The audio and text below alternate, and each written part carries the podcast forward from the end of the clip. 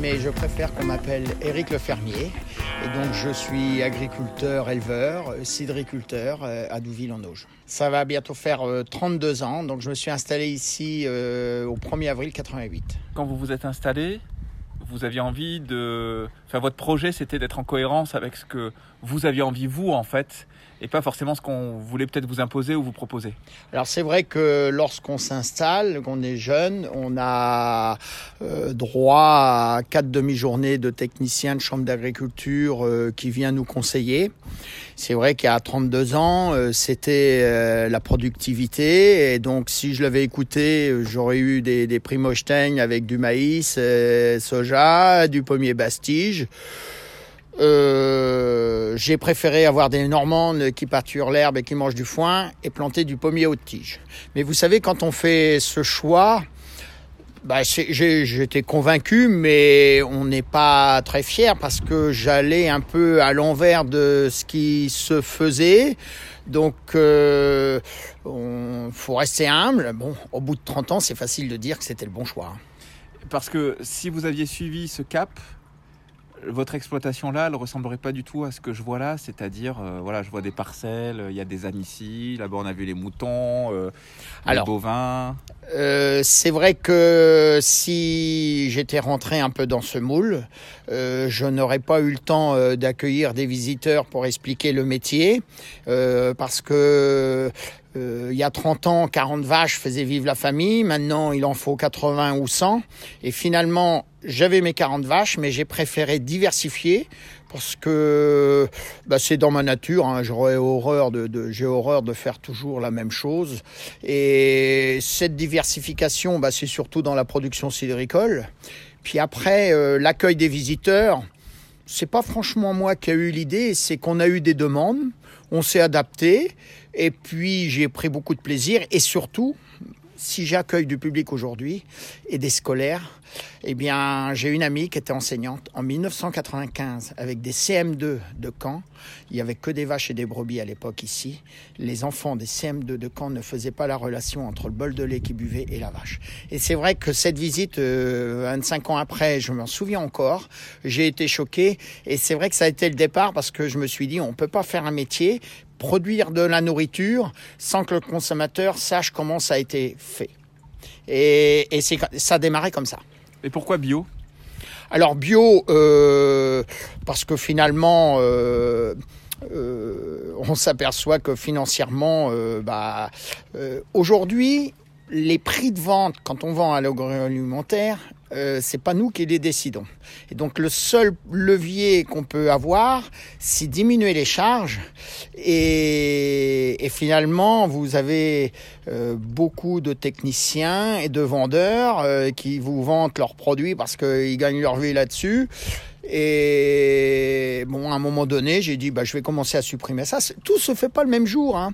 Ça se fait doucement parce que lorsque vous prenez la décision de plus du tout mettre d'engrais euh, dans les prairies, moi c'était en 2000. Euh, bah, vous, vous, vous, on sent qu'on prend un risque, et puis finalement, la première année, ça a bien été, la deuxième, puis après, on dit, ça sert à rien. Encore ce matin, j'ai quelqu'un qui m'a appelé pour vendre des minéraux et tout ça aux vaches. Alors c'est vrai que j'ai un peu d'humour. Et, et, moi mes vaches finalement euh, je leur donne plus du tout de minéral, mais j'ai des prairies en système extensif avec euh, il y, a, y, a, une trentaine de variétés d'herbes entre les légumineuses et les graminées. Et donc les vaches, les vaches qui pâturent l'herbe, ils ont tout ce qu'il faut. On n'a plus besoin de tout ça. Alors par contre des vaches qui sont nourries au maïs soja, eh ben naturellement là vous êtes obligé d'accompagner avec tout des, avec des minéraux que vous achetez à l'extérieur. Et hum, il y a quelque chose que je retiens, je nommerai pas le ministre parce que je veux pas faire de politique, mais il avait dit une phrase il y a quelques années, je ne comprends pas parce que tous ceux qui tournent ou gravitent autour de l'agriculture, de l'agriculteur, se portent bien financièrement et celui qui va mal, c'est l'agriculteur. Eh ben moi, il y a personne gravite autour de moi euh, et moi je vais bien. Donc du coup, pas de regret sur cette transition, d'avoir dit à un moment donné, bon voilà, je suis un peu un pionnier, parce que vous étiez un pionnier quand même dans les années 2000, hein, c'était mmh. voilà. Mais c'était en cohérence aussi avec ce que vous aviez envie de faire. C'était cohérent dans votre projet à vous finalement. C'était pas forcément pour l'écologie. Non, pas du tout. Alors euh, moi, je suis agriculteur, bah, comme toute entreprise, on doit gagner sa vie. Hein, Et, et c'est vrai que c'était pas du tout pour l'écologie. Bah, de toute manière, il y a 20 ans, quand j'ai démarré vraiment arrêter de mettre de l'engrais et ne plus rien acheter, c'est en 2000. Hein, et euh, c'était pas pour du tout l'écologie, c'était pour mon, mon porte-monnaie. Euh, et sans que ça dégrade euh, mes prairies et la santé de mes animaux.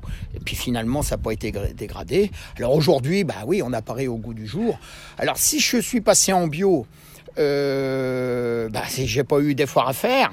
Ceci dit, on est dans un système en France, en Europe, lorsque vous, vous êtes en bio, que vous faites des produits d'appellation, eh bien, vous êtes obligé d'adhérer à des organismes certificateurs qui sont à la charge financière du producteur. Donc moi, le, le logo bio sur mes bouteilles euh, ou sur la viande, euh, ce que je fais sur l'exploitation me coûte plus de 1000 euros par an. Euh, donc aujourd'hui, on est quand même dans un système, quand on travaille bien et on veut le faire savoir, ça nous coûte des sous. Bon, mais je suis rentré dans ce moule-là quand même. Et, et, ça va être, c'est rentable du coup quand même, ça vous permet de mieux tenir? Parce qu'on sait que les agriculteurs en France aujourd'hui, c'est très très compliqué quand même. Hein, euh... Alors. Euh... Là, vous avez combien? Juste, c'est quoi en chiffre votre exploitation en deux mots? Eh ben, il y a 90 hectares, tout est en prairie. Euh, j'ai 130 bovins. Euh, j'ai 19, j'ai 1800 pommiers aux tiges. Euh, alors, il faut une cohérence parce que vous parliez du bio. Le bio, il faut quand même être prêt dans sa tête. Parce que un producteur qui est en système intensif, qui a des vaches à 10 000 litres de lait, qui veut passer en bio, avant tout, faut qu'il soit prêt dans sa tête. Parce que euh, euh, il va falloir qu'il descende euh, la production de ses vaches à 6 000 litres. En plus, si ces cultures, il a fortement mis des engrais et des produits de traitement, la, terre, il il faut qu'elle se réhabitue à ne plus en avoir et donc les productions chutent énormément et vous savez, euh, la fierté des fois d'un agriculteur, c'est d'avoir sa vache à 10 000 litres. Hein. Et là, s'il passe en bio, il fait une croix là-dessus. Euh, et bah, faut accepter d'avoir des vaches à 6 000 et arriver à comprendre qu'on peut quand même tirer un revenu. Et ça, c'est plus dans la tête qu'il faut. C'est plus compliqué. Aujourd'hui, donc vous faites, vous êtes ferme pédagogique. Oui. Vous vendez un peu vos produits, etc. Vous faites découvrir à des familles, à des scolaires, euh, mmh. votre euh, métier. Oui. Vous m'avez expliqué ce qui a mené au déclic euh, tout à l'heure, là, oui. avec cette, cette, visite de ces enfants qui ne savaient pas d'où venait le lait. Mmh. Qu'est-ce que ça vous apporte aujourd'hui, peut-être euh, bien sûr financièrement, matériellement, mais aussi euh, comme satisfaction, comme reconnaissance de votre travail? Alors euh, c'est vrai que j'ai quand même 63 ans, je suis, j'ai jamais été aussi fier de, mon métier et c'est bien grâce aux visiteurs parce que quand le visiteur il a parcouru l'exploitation pendant deux ou trois heures, euh, euh, qui voit comment les animaux bah, ne sont pas stressés, euh, comment il voit les animaux qui sont élevés, quand il achète les produits, bah, il se fait plaisir et, et vous avez un retour euh, positif. Et ça, c'est, on a tous besoin quand on fait un travail bah, d'avoir une satisfaction. Or, quand vous vendez à l'agroalimentaire, vous aurez jamais les, cho les, choses positives parce que c'est trop ceci, pas assez cela et autres. Et puis tout ça pour tasser le prix, pour payer moins cher.